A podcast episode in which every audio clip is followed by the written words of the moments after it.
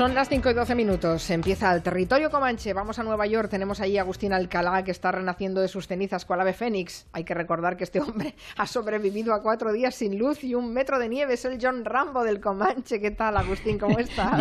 y, espérate que hay rumores, hay rumores de que el martes, día célebre porque llega la primavera, puede que tengamos otra tormentita de nieve, pero bueno, claro, eso ya aquí ya no es nada. Desde que está Trump en la Casa Blanca estáis de temporal en temporal.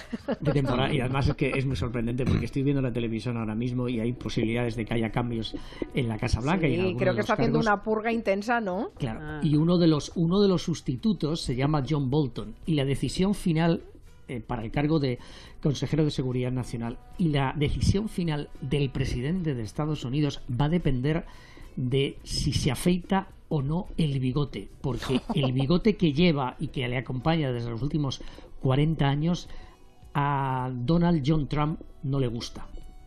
No me lo puedo creer. ¿Va, va de pelos la cosa? va de así? pelos y de, y de, y de efectivamente, de, Qué fuerte. de- de imagen, de imagen. Toda la imagen es muy importante para este presidente. Bueno, ya nos contarás todos los detalles de los cambios en la Casa Blanca, que atenderemos eh, prontamente en cuanto se produzcan. Está Nuria Torreblanca, que está como Lara Croft. Buenas. Cuando alguien se pasa en el- con el aire acondicionado del estudio. Che, no toquéis el aire acondicionado. Por cierto, lo acabo de quitar, ahí, ¿eh? lo pongo, ¿no? Porque veo que estáis ya apuraos. Sí. Sí, venga, sí, va, voy a ponerlo. Sí, venga, va. Miki Otero, nuestro galán de cine independiente, ¿qué tal? ¿Cómo? Cada vez tienes las patillas más largas, Miki. No, hombre, siempre tienen la misma. El espesor es lo que varía, pero la, digamos, la densidad. ¿Has visto las patillas que llevan en Fariña? Son como así como... Son en- de hacha sí, o de chuleta sí, de cordero. sí, Tienen sí, las sí. dos nombres, ese tipo Sí. de ¿Y patillas. las tuyas cómo se llaman? Las mías se llaman Miki Otero. Pero es una, es una pate- Lo tengo registrado, son así siempre. Los 14 Un día años. deberíamos hacer un especial patillas, ¿eh? O teritas las vamos a llamar. Teri- Teritas. Teritas. Teritas. Y José. Luis Ibáñez Ridao, el dandy clásico de este territorio de los viernes, bien afeitado, bien Y, bien- rasurado. y camisa bien planchada. Pensaba que- Que este mediodía me he la tirado cam- ahí con mi plancha, así planchaba así, así, y me ha quedado fantástico. Como ya hablaba del rasurado y te has señalado la camisa por un momento, he No, pensado no, que no, también te habías también, rasurado también, las Estoy viendo la imagen a, Sí. a Ibáñez con un batín de seda triangular, con la pipa ¿eh? en el tal, Y planchando, planchando la Planchando camisa. la camisa, por supuesto. Y el perro mirándole. Morgan ahí Morgan ahí mirando. Qué si majos sois, qué majos y qué, qué arregladitos, qué bien el aire acondicionado que empieza en el ¿Cómo estudio. Vamos a empezar en el bar.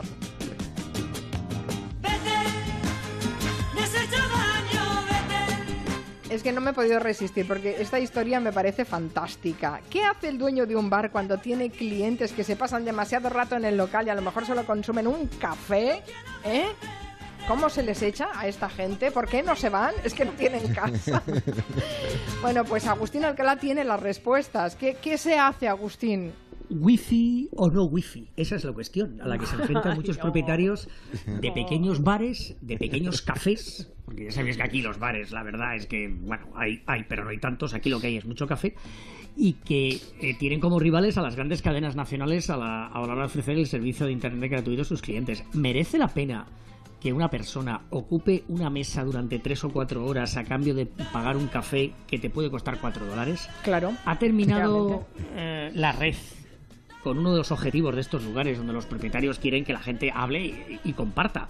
¿O por qué demonios tengo yo que hablar con la persona que está en la mesa de al lado en un café, aunque el propietario me regale el acceso al Internet y que sea gratis?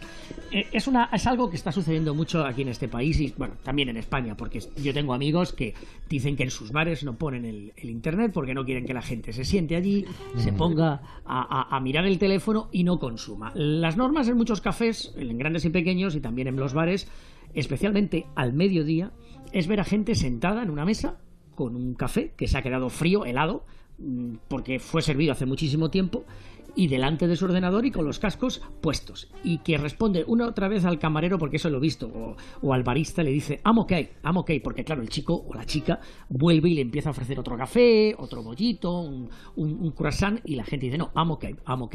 Entonces, eso ha hecho que, Mari Carmen, cambie incluso el diseño de algunos bares, de algunos cafés, porque lo que están haciendo ahora es poner mesas comunales, donde estás muy apretadito, donde no puedes poner el abrigo, donde no puedes poner casi el ordenador, donde no puedes poner tu, tu, tu, eh, tu, backpack, es decir, tu mochila o tu bolsa, y sobre todo donde no tienes enchufes. Porque así te están diciendo que sin enchufe, pues vas a depender un poco de lo que te dure la, la batería del, del ordenador. E incluso hay gente que a partir de las 5 de la tarde cierra el acceso al, al wifi para que sepas que se ha acabado ya la jornada de trabajo. Y eh, de una forma o de otra es mandar mensajes a toda esta gente que efectivamente puede que se vayan, puede que estén creando gente que sea muy leal, que vaya, que consuma, que vuelva, que regrese otra vez a hacer sus trabajos, pero que al fin y al cabo mantenga viva esa conexión con los sitios donde están. Pero hay otros que, y los conozco, que tienen una serie de restaurantes o, o- o más bien también de cafés a los que van todos los días. Unos días van a unos, otros días van a otros y se van, se van moviendo. Es decir, existe una especie de submundo de direcciones donde tú puedes ir y por un café de 4 dólares puedes pasarte tres horas y luego ya no vuelves hasta al final de la semana. Mira, eso, no Agustín, eso no, aquí no pasa, especialmente en el Palentino, que cerró ayer, Sí, un bar claro. mítico de Madrid, Palentino. Ahí no había wifi, estaba la Loli en la barra para decirte si te portabas mal.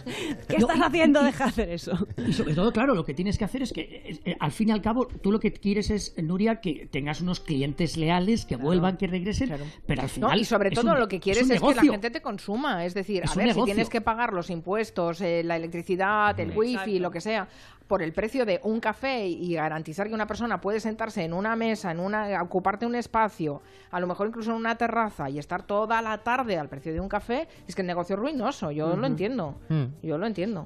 Hay Yo- yo- que utilizan soy- la música para, para que de- la de- gente se exacto. largue. Yo creo que hay dif- diferentes como técnicas disuasorias. Una es la música, la radiofórmula muy alta. Otras, en muchos, en algunos aquí también hacen esto de ponerte en el servilletero y tal, mensajes como eh, el bar es para hablar con la gente y no para conectarte. Eh, otros lo que hacen es no dejarte conectar el portátil para que, digamos, tu tiempo de trabajo allí sea reducido. Pero yo escribo bastante en bares y tengo que decir que tengo bastantes maniobras para alargar la consumición. Tú eres un profesional. Y cuando empiezo, que vean a- empiezan a fruncir el ceño, pues pido algo más, vamos. no- no- acabas de darme una idea. Deberíamos hacer, José Luis, un especial de novelas escritas en bares. Sí, hay, un montón. montón, hay un montón, un montonazo. y leídas en bares también, un montón. Y novelas sobre bares Sí, sí. también. En Roma yo recuerdo eh, una pizzería fantástica que ponían eh, los aparatos electrónicos interfieren con nuestro horno de leña, están terminantemente prohibidos. Y entonces no dejaban, ya te echaban, o sea, pero además con caja, los italianos sí están como en los dos extremos, o finezza absoluta o mafia, o sea, modo mafia, ¿no? Entonces te Aquí- echaban aquí- directamente del bar si te veían que estabas con el móvil o con una tablet o con un ordenador. Creo que sí. sería un gag estupendo de un, de un programa de humor, eh, cómo conseguir levantar al tipo ese o la tipa esa que está con el café toda la tarde. Pero no hay los anuncios. Había un anuncio hace poco de una empresa de comida rápida, por no decir McDonald's, que, que lo que hacía, que, que se suponía que una mujer escribía la novela dentro del McDonald's. O sea, cada día iba al McDonald's, Bueno, pedía una hamburguesa de un euro, que es menos aún que un café, Claro. y escribía ahí. Entonces el Si anuncio tienes acababa las- mirando su Rowling, novela en el escaparate. Si Como tienes la suerte de una mórbida, Rowling, ¿no? claro. Claro. tú imagínate los del bar, por mucho que perdieran dinero con la Rowling Todo lo que han sentada ganado. todo el día Ahora, allí, pues todo el mundo Fui, que lo va es- a Edimburgo lo que es, va mu- a lo que es tomarse muy chulo del, bar donde escribió Rowling es la puerta de, de los baños, porque está llena de, digamos, de declaraciones de amor a Harry Potter y a la, a la Rowling. Qué bueno. Y yo entré un momento, me quedé una hora leyendo, había más lectura ahí que en una novela. no es Aquí- nuevo de todas por ejemplo, maneras, ¿eh? a- porque Agustín, tú debes acordarte, tú y yo, que me parece que somos los más veteranos de la casa, cuando, bueno, era la lectura de periódicos en los cafés, sobre todo en los pueblos. O sea, hay gente que se tiraba dos horas leyendo la prensa también a cambio de un café. Claro. Es decir, que lo que te cambia es el soporte, que ahora es digital y entonces era de papel, la- con aquellas listas, aquellos listones de madera. Pero Todavía. Se usan para Claro. que no te los lleves. Pero ahí ya no es el dueño el que pone mala cara, sino el señor que está sentado en la barra a tu lado, que te está mirando en plan, déjame ya el periódico, que Déjamelo ya. yo. Pero, pero es la idea del café vienés de, Claro. de toda la, da la, la vida que tenían Bueno, toda la prensa y luego tenían unos unos eh, teléfonos con todos los prefijos de todos los países europeos. Yo en los cafés así que he ido como decimonónicos de Viena y de otras ciudades eh, europeas, mano, me fascina unas ganas de Aquí, quedarme a José- vivir ahí, vamos, de irme con mi cepillo de dientes y quedarme cuatro días. Iba a decir que aquí, José Luis, por ejemplo, una de las cosas que están haciendo muchos restaurantes es que te ponen una cestita donde te ponen el pan, pero luego te ponen otra cestita en la mesa donde tienes que poner el teléfono. Lo veo decir, fantástico. O sea, odio teléfono- comer con alguien que esté mirando el móvil continuamente. O sea, es, es, es tremendo, es tremendo. Dice Julio Flor, dice, Sabina tiene un verso de una canción, me echaron de los bares que usaba de oficina. Creo que es lo niego todo, o sea que no estamos descubriendo nada nuevo. Vámonos a Camino Soria.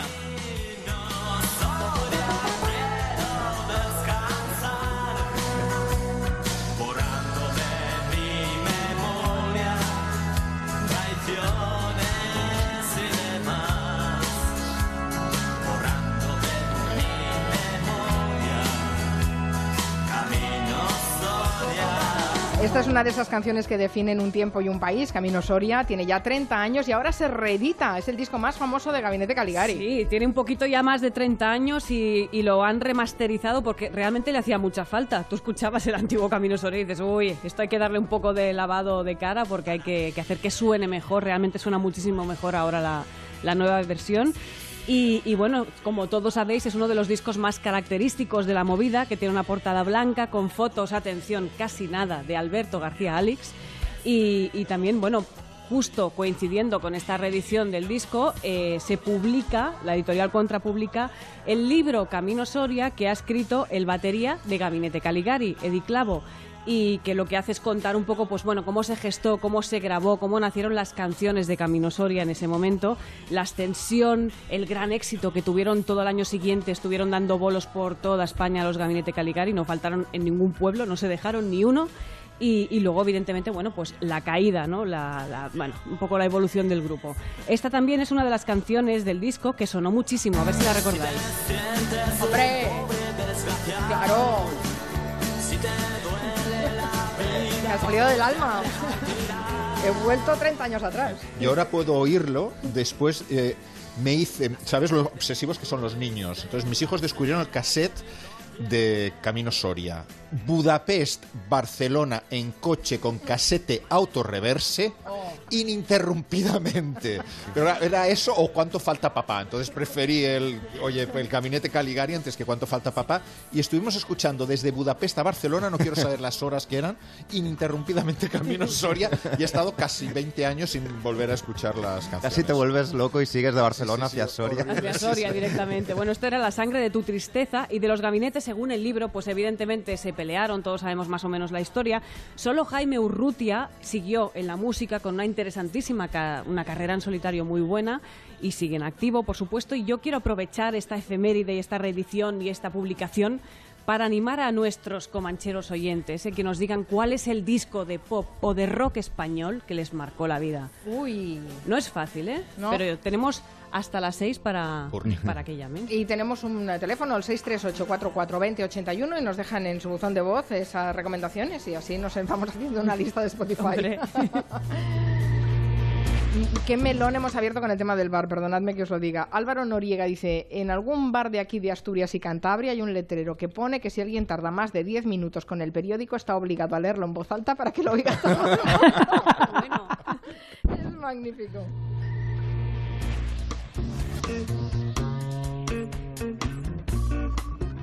Como magnífica es esta sintonía también, esta serie de Wire que acaba de cumplir 10 años. Y Miki Teorio quiere celebrar este aniversario porque eh, comparte seguramente la opinión de muchos, entre ellos Marlasca y Rendueles, que dicen que es la mejor serie de la historia. Bueno, también lo dice Nuria Torreblanca Sí, sí, sí, ah, y José Luis. Ibáñez Ridao. Es, es maravillosa, no, so- no solo como serie, como documento casi Mm. periodístico desde la ficción. eh, ¿Sabes que para ir a como casa social, para como ir, todo. para ir a casa de Edgar Allan Poe habías de atravesar ese barrio ajá, los- Sí, sí, Ah, tuvieron, claro, en la- tuvieron que cerrar la casa de Edgar Allan Poe porque la gente no se atrevía a atravesar ese barrio de lo peligroso que era Claro. y digamos que era... casas baratas que le llaman en Sí, The sí, era, era, tre- en, eh, era tremendo porque claro, de la- los presupuestos no aguantaban la casa y tuvieron Dejar- que cerrarla. dejarme que os ponga en situación antes de que entres en materia, Miki. Es decir, tú vas a Baltimore y tú vas, por ejemplo, a la Universidad de Loyola, la Universidad de Loyola muy famosa, una de las mejores universidades eh, jesuitas del, del país, y si haces, si te equivocas de ir a la derecha o a la izquierda, puedes terminar no en la universidad, sino en The Wire. Y eso es una decisión muy, muy importante y sobre todo, si te tomas el camino equivocado, puede ser hasta muy peligrosa. mm. Sí, bueno. Te lo hemos dejado votando y en el área y- pequeña. no, no, y no, y la, y la serie como captó, digamos, esa realidad. De hecho, HBO, la cadena que, que emitió la serie la produjo, mm, reinvirtió dinero en el departamento, digamos, de, de turismo y de publicidad de Baltimore porque, por un lado, le daba publicidad, pero esa publicidad no era del todo, del todo buena. La serie es increíble, es increíble porque lo fácil sería decir que es una serie policial. De hecho, así es como lo vendió, la vendió David Simon, el creador. Fue a HBO y dijo, voy a hacer una serie po- eh, policial. Entonces llamó a sus amigos novelistas de novela negra y les dijo, les he engañado. Esto no va a ser una serie policial, va a ser una especie de novela social enorme, mastodóntica, en contra de todas las lacras eh, del sistema. Se llama The Wire por por el cable, digamos, eh, que pinchan los policías para, para de- poder pillar, digamos, a, a los traficantes eh, de determinados barrios, pero también creo que es porque es este cable, digamos, que conecta eh, esa polea de corruptelas que hace que sea imposible que triunfe el bien en ningún momento. David Simon era periodista en el Baltimore Sun en los años 80 eh, y cubrió, entre muchas otras cosas, cubrió la detención del, del capo de allí, de Melvin Williams, en el año 84 y se hizo muy amigo del, del detective que cubría el caso, que era un, señor 14 años mayor que él, que se llamaba Ed Barnes. Se hicieron tan amigos que empezaron a, a escribir pues, una serie de libros, como Homicide, eh, The Corner, para intentar explicar todo esto. Que eran Está- casi están un- publicados un- en España, ¿eh? Están publicados sí, por, sí, por por principal, de los, libros, exacto. Y son, muy, son unos tochos de, De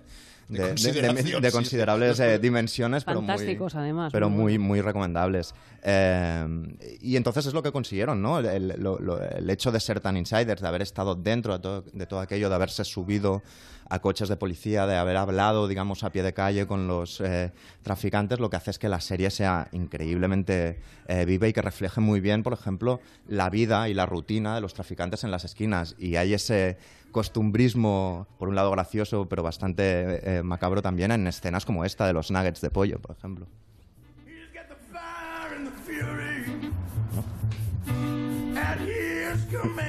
No está. Está Ay, no la localizado. No la tenemos. Qué pena, no la Qué bien tenemos. canta el pollo. Podemos, podemos forzar un slang así, como de chico de la esquina, Ibáñez y yo, y reproducir el... Vamos, vamos. son, son dos, dos tipos preguntándose por quién se ha forrado haciendo los nuggets de, de pollo, y un- es una escena divertidísima. Eh, el casting es, es algo muy chulo en esta serie porque, porque reclutaron a- desde actores de teatro eh, británicos hasta delincuentes de la calle, que también los rescataron para que aparecieran haciendo como de alter egos eh, dentro de la serie. Hay raperos, hay todo tipo de gente. Y al principio, sobre todo en la primera temporada, el hecho de que los, mm, digamos, el casting respondiera a la demografía del lugar, hubiera un montón de gente de raza negra, hizo que digamos, un montón de gente eh, empezara, empezara a verla, ¿no? Pero lo más interesante, yo creo, es cómo se plantea la serie. No sé si lo recordáis, Nuria, tú también eres muy fan, creo. Sí. Pero eh, lo más chulo es como cómo explica, es casi como el panel de una investigación policial que ves que van enganchando y tú cuando te alejas de ese panel ves las conexiones entre los implicados y entiendes cómo funciona todo. Es algo así, porque hay una temporada dedicada a los mafiosos, ay, perdona, a los traficantes a pie de calle y a sus esbirros, ¿no? Hay otra temporada dedicada a los sindicatos de los estibadores de, Polacos, del, del del- puerto, del puerto sí, y todas sí. las corrupciones que hay allí. Hay otra temporada dedicada al periodismo y a su decadencia, al lugar de donde viene eh, David Simon. Hay otra dedicada a la carrera electoral, es decir, a la parte de los políticos. Y, lo- y luego hay una muy, muy emocionante y muy emotiva dedicada a los colegios, donde, de donde salen los futuros delincuentes que por una serie de malas decisiones eh, acabarán en esas mismas esquinas. ¿no? Y es que a través de esas tempo- cinco temporadas puedes ver todo el estrato de una sociedad, desde la primera papelina que se mueve en el primer capítulo, desde las mm, casas baratas de, de Balti- Baltimore, como dice Agustín, hasta la alcaldía de Baltimore, pasando pues todo esto, los, los estibadores, o sea, ves el cable que une toda una sociedad que puedes extrapolar y hacer, pues bueno, un poco la, la metáfora de todo, ¿no? Y ves como hay personajes que son como mitos, es decir, eh, Omar Little, por ejemplo, que es el, el Robin Hood, un tipo que le encantan los chirios con miel, pero que después va con una recortada por el Sí, sí, barrio. a comprar al pero que tiene un código moral propio eh, eh, increíble, es eso, es una especie de, de Robin Hood muy sensible.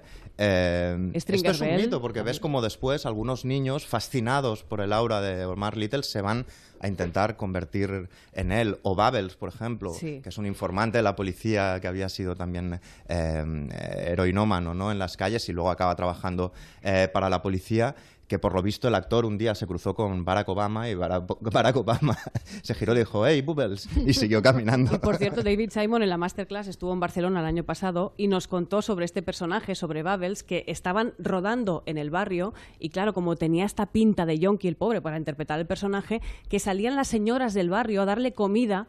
Se le le salían con platos de comida, en plan, pobrecito, come algo, que estás fatal. Estás fatal. Y estaba el hombre, el actor, ya, pero por favor, señoras, que estoy trabajando ya. Una pasada, se dice mucho eso de, y hasta la extenuación, eso de si Shakespeare estuviera ahora, escribiría series no sé si escribiría esto, pero desde luego es una novela de las grandes. O sea, es decir, es una eh, gran novela y es una tragedia griega en la que los dioses ciegos, iracundos, caprichosos son las instituciones y es una democracia malsana y en decadencia. ¿no?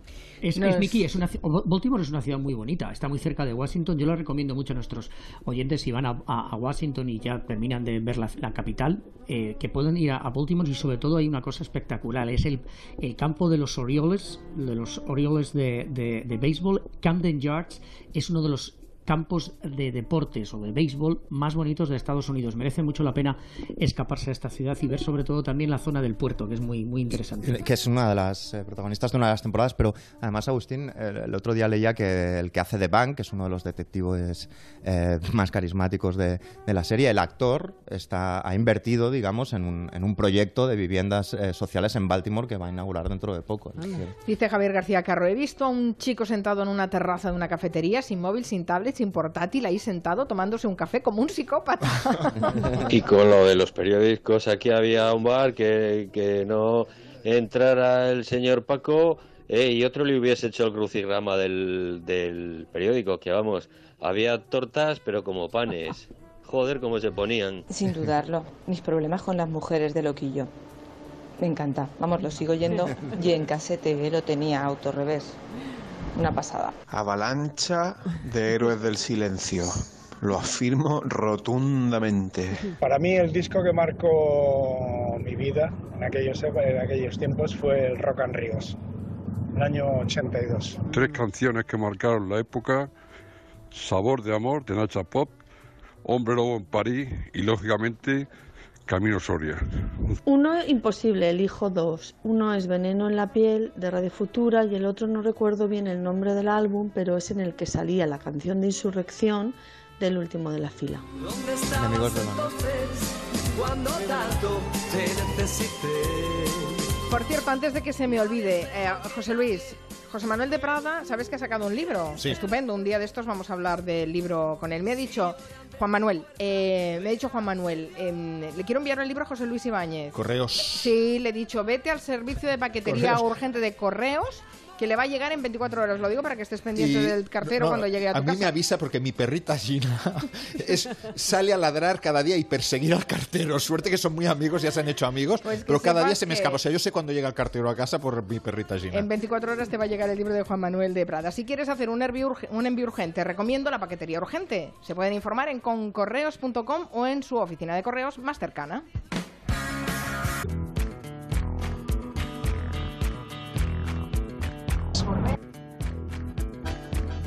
El disco que yo creo que marcó mi juventud fue La ley del desierto, la ley del mar de Radio Futura y no solo por ser un discazo que, que de vez en cuando vuelvo a escuchar, sino también por ser el primer CD que me compré después de tirar muchos años de cassette y por fin llegó el CD a, a mi casa y me pude comprar este disco por 2.500 pesetas, que era un pastizal. Uno de los discos que marcó mi vida fue el- la Escuela de Calor, el directo de la Escuela de Calor de Radio Futura. Buenas tardes. A través de Twitter muchos oyentes señalan Rock and, eh, Rock and Ríos, de Claro. Miguel Ríos como uno de los que les marcó y Raquel Castaño, por ejemplo, habla de mis problemas con las mujeres de Loquillo, así que es sí. inolvidable. Hmm.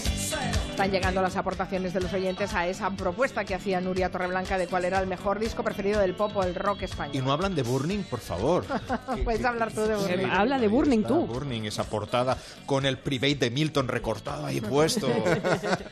Dice amor de pirata, nadie va a decir los pitufos maquineros. No, nadie. No, pero en mi infancia la presencia del bolero mix y etcétera era muy constante, ¿no? Ya, Tú eras de Bolero Mix. Yo en mi infancia Bueno. fui de Max Mix. Y de- y de que Max. soy ante- anterior. Sí, sí. Alguna vez hemos comentado con Eduardo de Vicente la coincidencia en la cartelera de dos películas sobre el mismo tema. La verdad es que es bastante habitual eh, que esto pase. Y en literatura, aunque es menos común, también se da esa coincidencia. Hoy, por ejemplo, José Luis Ibáñez nos va a hablar de una protagonista que tiene dos novelas. Pero no ha salido nada.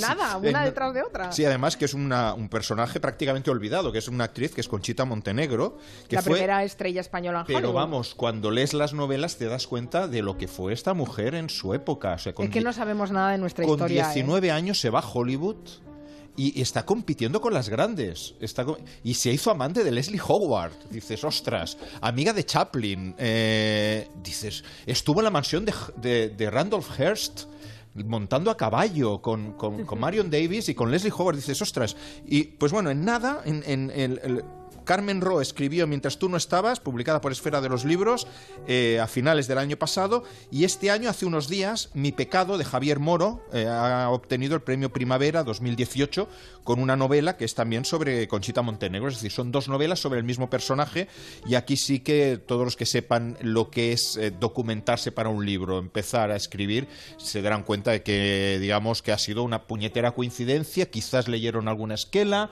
quizás vieron alguna noticia relacionada con ellos, pero es curioso como dos escritores de forma aislada van a hablar del mismo Pero no personaje. es la primera vez que le pasa a Moro, ¿eh? Porque a Moro le pasó con Anita Delgado también. Sí, Anita Delgado, que fue. Bueno, Moro, recordemos que es uno de los grandes. mm, de los reyes de las novelas eh, biográficas o de las biografías noveladas. borda, ¿eh? las borda, Sí, sí, Javier las Moro. bordas. Tuvo El Imperio Eres tú, que ganó el premio Planeta en 2011, que es la biografía del emperador de Brasil, Pedro I, que es todo un personaje.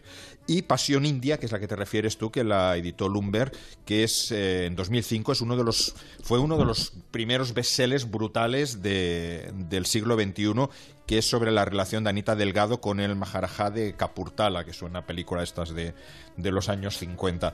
Eh, Aquel planeta, el planeta del Imperio Eres no fue una única extensión entre los grandes premios, porque, por ejemplo, Alicia Jiménez Barlet ganó el premio Nadal en 2011 con Donde nadie te encuentre, que es, eh, era la novelización de un personaje también poco conocido que es Teresa Pla Meseguer, Sí. a la que llamaban la pastora, que fue una mujer eh, acusada de 29 muertes, era una jefa de maquis, Sí. súper temida y muy perseguida por la Guardia Civil. Tony Turbe ganó el premio Biblioteca Breve 2017 con A Cielo Abierto, que es una biografía de tres de los grandes precursores de la aviación, de los pioneros de, de la aviación, uno de los cuales era Antoine de Saint-Exupéry. Con lo Eran cual, amigos. sí, sí, Eran era- tres, eran, eran amigos. eran tres amigos. en- Magnífico el libro de Tony Turbe. Sí, es un muy buen escritor, aparte de buen periodista. Eh, recordemos que Turbe ha sido durante mucho tiempo el alma de, de Keller.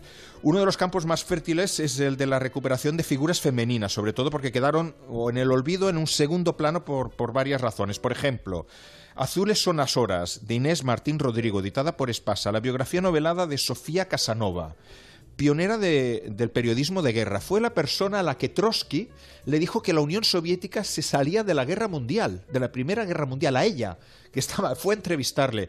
Una mujer que vivió todos los frentes, que estuvo en la Segunda Guerra Mundial. Un personaje casi totalmente desconocido y que noveló eh, Inés Martín Rodrigo.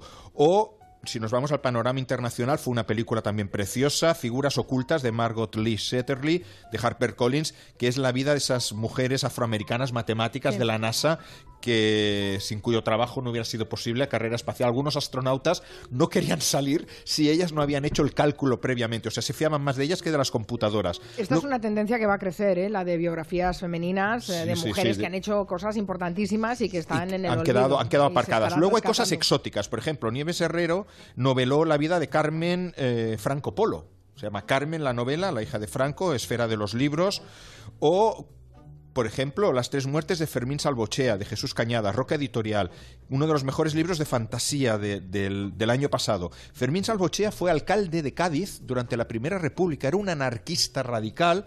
Es todo un personaje y aquí lo involucran historias de, mm, fantasmas, crímenes, etcétera. O Una chica con pistola de Amy Stewart, publicada por Ciruela, que a mí me fascinó porque es la historia de las hermanas Cobb, una de las cuales, Constance, fue la primera mujer sheriff de la historia de los Estados Unidos. Y eh, la portada es preciosa porque es una ilustración de la, de la época. Y luego, aprovechando que este año es el del segundo centenario de Emily Bronte, pues digamos que se ha reeditado el sabor de las penas de Jude Morgan, Alianza Editorial, lo ha publicado de forma preciosa conmemorando este acto, este, este centenario. Es la historia de las tres hermanas Bronte, la historia dramática, porque es una. eh, parece mentira que, que con aquellas condiciones de vida pudieran escribir tres de las obras cumbres del, del siglo XIX, Cumbres por Borrascosas. Cumbres Borrascosas que la firmó Emily, Jane Eyre que la firmó Charlotte y Agnes Grey que la firmó Agnes. O sea, Anne, perdón, que fue eh, tres, tres escritoras como la copa de un pino y ahí está su biografía.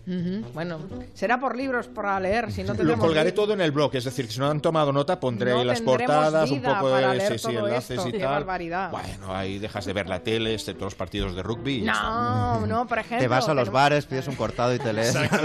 No digas, no digas que dejemos de ver la tele, del que tirón. vamos a tener este domingo un estreno interesantísimo de una historia apasionante, es el asesinato de Gianni Versace, que lo podremos ver en Antena 3. Poco antes de las 9 de la mañana, el diseñador de moda Gianni Versace ha sido asesinado en la puerta de su mansión.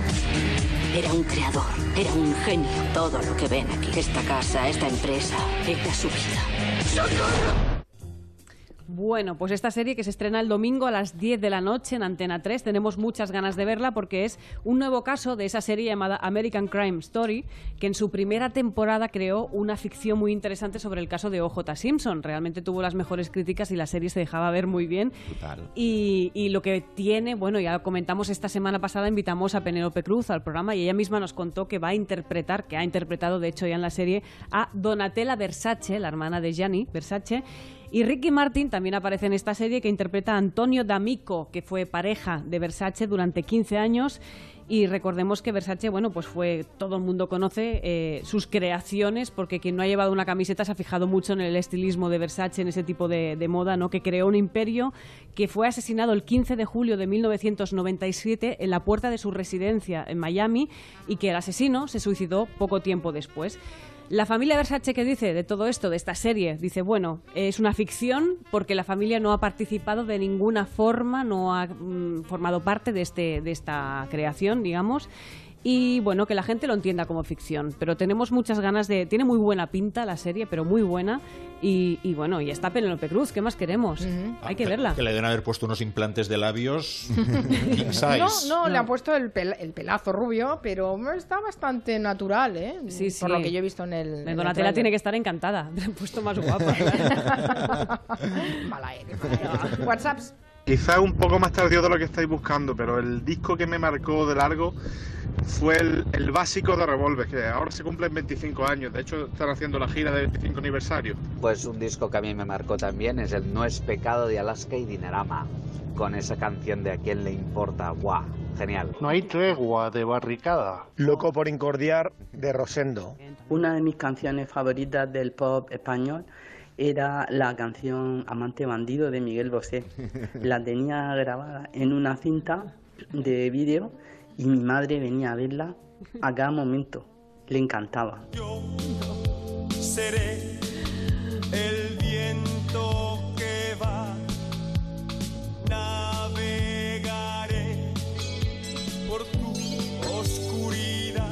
Esta canción la aborda Eduardo de Vicente en los karaoke. Bueno, Eduardo. es muy Eduardo, sí. que me quemará. Aunque yo recuerdo más el boom de, de Linda. Linda fue un boom de la adolescencia enloquecida Eso con hace Miguel Bosé. 20 años antes que el amante bandido, ¿no? Pasó eso. ¿Por qué recuerdas las edades en este momento? Ay, señor. Y cuando Alejandro mayores Sanz era. Alejandro Magno, más o menos es de esa época. con su con la torera. Alejandro Sanz era Alejandro Magno en los ca- casi finales de los 80. Pero fue cinco minutos Alejandro Magno y luego ya fue lo que es. No dirás que no. Hay otra propuesta interesante que nos llega desde Estados Unidos. No sé vosotros cómo lo veríais, esto de contratar un viaje sin saber a dónde os van a llevar. Así por sorpresa.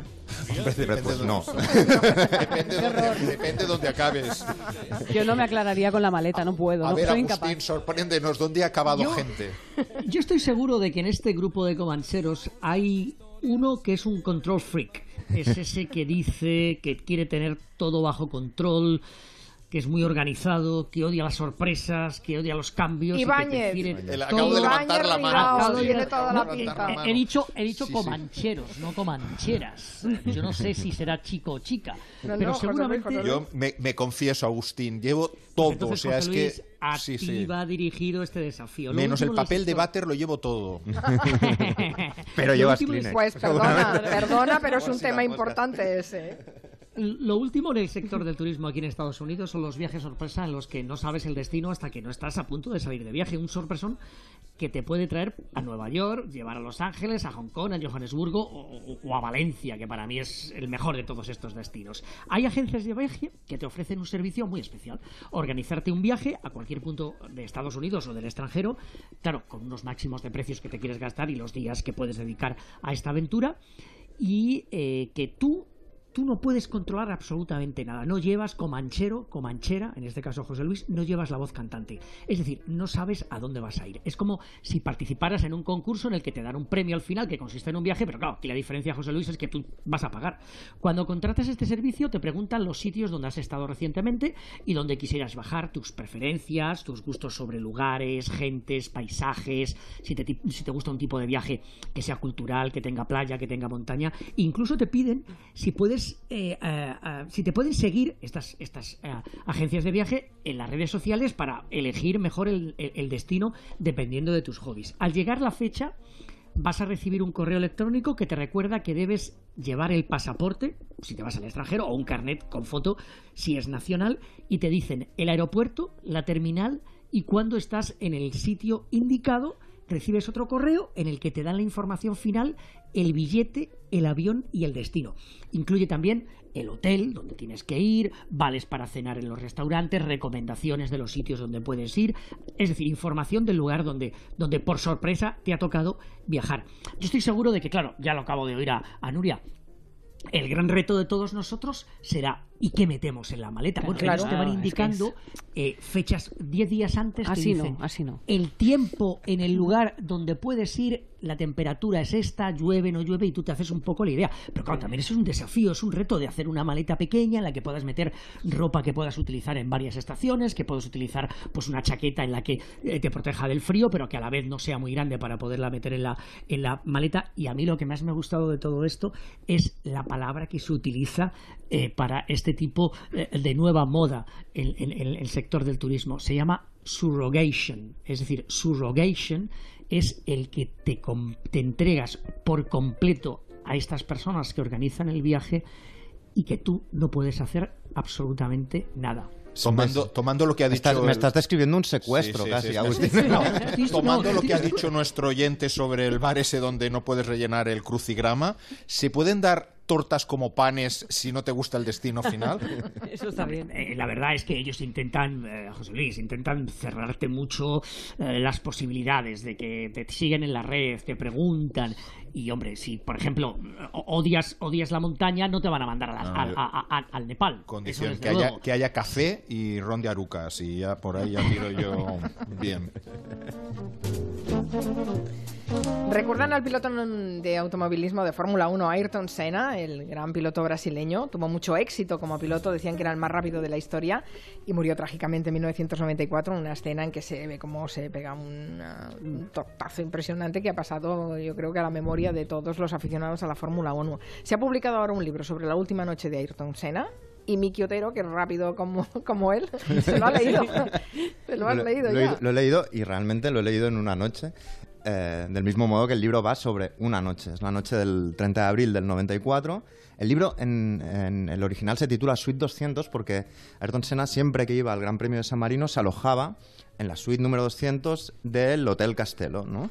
Y entonces eh, lo que sucede esa tarde, el día anterior, es muy parecido a lo que le pasa a Julio César antes de que lo asesinen. Es decir, Ayrton Senna recibe una cantidad increíble de indicios de que algo va a ir mal. Eh, es un- unos indicios que empiezan incluso, hay conspiranoicos que dicen que empieza mucho antes. No sé si sabéis que, por ejemplo, Ayrton Senna estuvo noviado con Shusha, Qué Sí, fuerte. la de sí. Yo no sabía eso. Bien, Sí. hay algo bastante aterrador, que hemos preparado un, un corte de voz, eh, que es cuando Ayrton Senna y Shusha, en un programa de televisión brasileño, anuncian, digamos, hacen evidente que están juntos y sucede esto. Agora, para minha descoberta de 88, Feliz Natal, Feliz Ano Novo, Feliz 90, Feliz 91, Feliz 92, Feliz 93. Depois a gente volta. Feliz Natal! Una gala como navideña y Shusha le da un beso por, Por cada, cada año y se detiene en En el, el año 93. 93. Ya, o sea, la fatalidad se marca incluso ahí. Pero es que la cosa es que en las horas previas al, Gran Premio de, San Marino hay un, accidente, un compatriota suyo muy joven, muere otro piloto, eh, eh, se le acerca eh, su médico, el médico de los pilotos, y le dice, Ayrton, no corras, por favor, vámonos a piscar, pasa de esto, ya, competirás en el siguiente eh, campeonato. Él en esos momentos tenía una, una nueva novia que no le gustaba a su familia, que era una familia, digamos, muy ultraprotectora.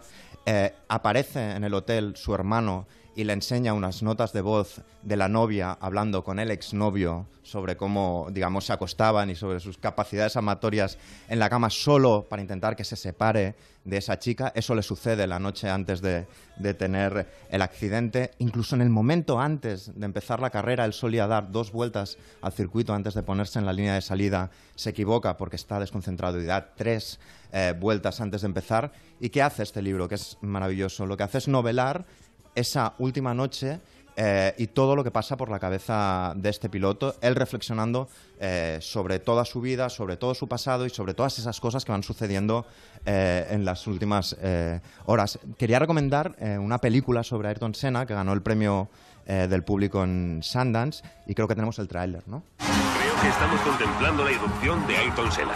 Tiene un talento asombroso. Esta peli de, de Asif Kapadia, que, que ganó este eh, premio, explica toda su historia porque es una historia muy interesante como héroe brasileño, su relación con Dios. Él creía a veces que como que se metía en una especie de túnel y que Dios le cantaba las, las, las, eh, vueltas. O sea, tiene un punto como enajenado, pero también muy talentoso. Se enfrentó a todo el sistema de la Fórmula 1. Explica muy bien la rivalidad con Alan Prost, que era todo lo contrario que él. Sí. Era un, un piloto mucho más frío, frío, mucho mejor Prost. conectado. Eh, explica muy bien esta rivalidad y es una historia casi épica y, y maravillosa. Y el destino eh, que explica muy bien en este libro, el destino final es estremecedor, vamos. Ay, que se nos ha quedado el cuerpo fatal. Gracias, Miki José Luis Muchas Agustín Alcalá. Nuria Torreblanca. Las noticias.